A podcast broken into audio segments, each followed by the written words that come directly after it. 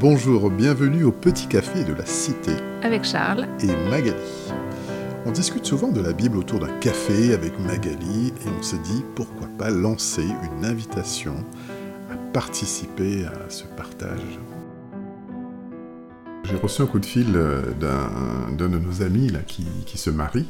C'est vraiment génial parce que euh, moi ça m'a rappelé beaucoup de choses finalement. Et un mariage qui débute c'est beau et je me disais ben en fait comment après le faire durer, moi ça m'a rappelé des souvenirs et puis ce temps on avait regardé euh, ce livre euh, de Gary Chapman, hein, les, cinq langages de l'amour, tu te souviens Ah oui, oui, oui, c'est un livre qu'on a beaucoup offert de, de, ce pasteur et conseiller conjugal.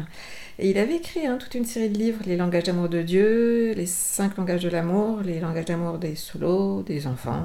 Tu te rends compte que voilà, c'est des petits principes à appliquer parce que parfois on peut passer à côté euh, de grandes choses hein, finalement. Et on peut éviter aussi des, des tiraillements et puis ça peut nous apprendre à nous, mieux nous connaître.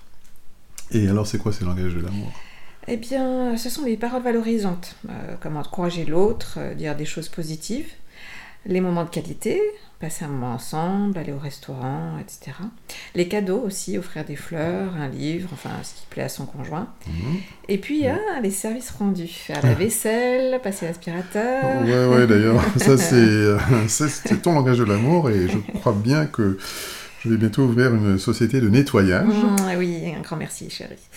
Et puis, ah oui, le dernier, le toucher, qui n'est pas uniquement la relation physique, ça peut être aussi se tenir dans les bras, mettre la main sur l'épaule, etc. Finalement, on, on, ne connaît pas la personne qui est là à côté de nous, on apprend à la connaître. Mmh.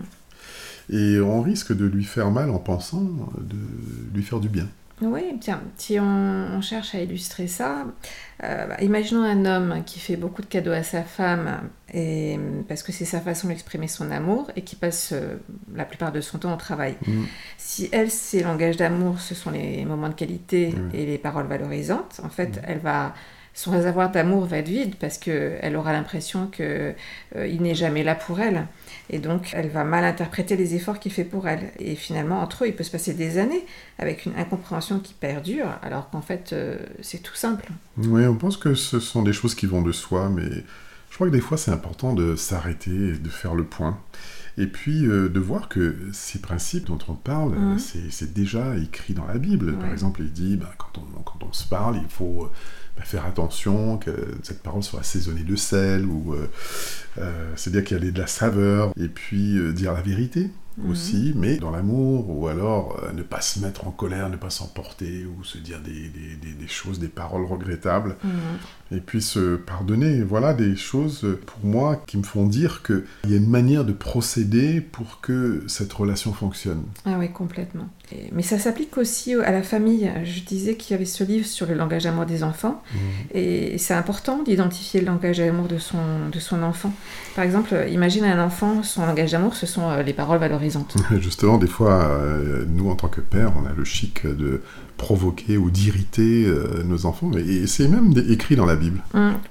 Et plutôt que de dire à un enfant, tes efforts ne sont pas suffisants dans ce domaine, il vaut mieux lui dire, j'ai remarqué tes efforts, euh, je t'encourage à continuer, je suis là pour t'aider. Euh, mmh.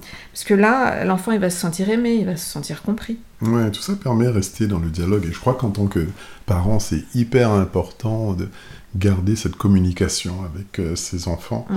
Je me dis, bah, combien de fois on a, on a, du mal à passer de la lecture de la parole de Dieu à la pratique, alors que Jésus nous donne les clés d'une vie d'excellence euh, à deux, ben, en famille, au travail, et puis avec des amis ou à oui, l'église. C'est vrai. Et, mais tu, tu me citais euh, le verset, euh, c'est dans 2 Corinthiens euh, 9, 27. Oui, Paul cite les paroles du Seigneur qui dit il y a plus de joie à donner euh, qu'à recevoir. Paul évoque la réciprocité mm. faite aux autres, euh, ce qu'on aimerait qu'on fasse euh, pour vous. Les autres, c'est celui, bah, c'est toi. c'est ceux qui sont proches de nous d'abord. Exactement. Bon, finalement, tout ce qu'on est en train de dire, c'est que chacun va faire l'effort d'aller vers l'autre et apprendre son langage d'amour, et c'est comme ça que ça va fonctionner.